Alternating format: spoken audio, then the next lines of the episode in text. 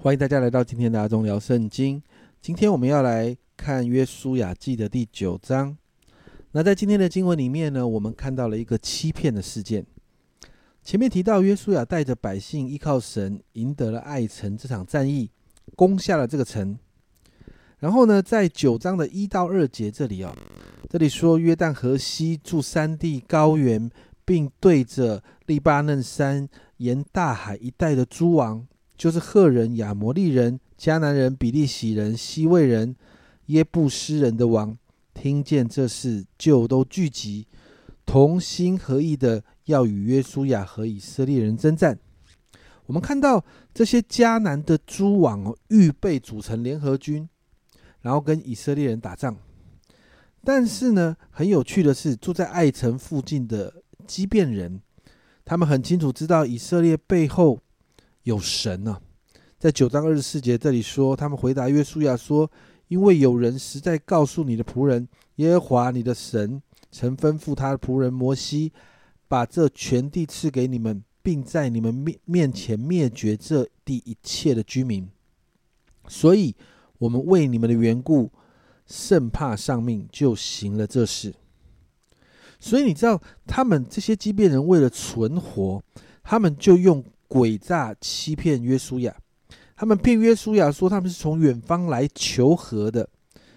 甚至在啊约书亚记的九章四到五节这里说，就设诡计假充使者，拿旧口袋和破裂补缝的旧皮呃旧皮酒袋裹在驴上，将补过的旧鞋穿在脚上，将旧衣服穿在身上，他们所带的饼都是干的，长了霉的。他们好像这些畸变人，好像就啊佯装成一些好像从远方来的这些人。那面对畸变人佯装成的使者呢，在九章的十四到十五节哦，这里你看到以色列人收了他们的食物，并没有求问耶和华。于是约书亚与他们讲和，与他们立约，容他们活着。会众的首领也向他们起誓。你看到这一段经文说到有一个很重要的重点，约书亚他们在面对畸变人，他们假装来的啊这样的一个求和的行动的时候，他们并没有求问耶和华。然后过了三天，圣经上说过了三天才发现他们是假的，原来他们不是从远方来的，他们是住在附近的畸变人。约书亚没有求问神，就造成了一个错误，而这个错误动摇了约书亚的权柄啊，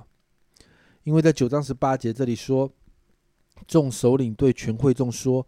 我们已经指着耶和华以色列的神向他们起誓，现在我们不能害他们。但面对这样的困难，你看到约书亚持守的诚信，坚持说出的话要履行。因此对基变人说，在二十二日三节，约书亚招了他们来，对他们说：为什么欺哄我们，说我们离你们甚远呢？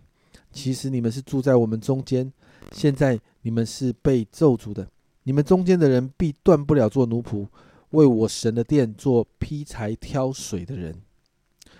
我们在看这一段经文的时候，我们要从两个，我们可以从两个角度来切入，看这段经文在要我们学习什么。首先呢，这是约书亚继爱城战败之后，再一次面对一些事情的时候，他没有求问神，他就做了决定，而这样的决定就造成了很多的问题。很多时候你会发现，这也是我们的光景。神其实期待介入我们生活中的每一个细节，但很多的时候，我们自己常常觉得我们自己可以决定，我们能力可以办到，我们就不寻求神的心意，而我们就会发现，这后续就会有很多的问题需要解决。再来，我们从畸变的角度来看，没有错，他们面对战争。他们可能在面对生死存亡的事情，因为他们在面对的是有耶和华神所支持的强大的以色列。但是你看到这一群人也用他们自己的方式处理，他们的选择是欺骗以色列人，没有错。最后他们活下来了，但是结果变成在二十七节，当日耶约书亚使他们在耶和华所要选择的地方为会众。和耶和华的坛做劈柴挑水挑水的人，直到今日。或许有人会说，他们为了活下来，这是无法避免的选择。但家人朋友们，你不要忘记了，在迦南地，在前面，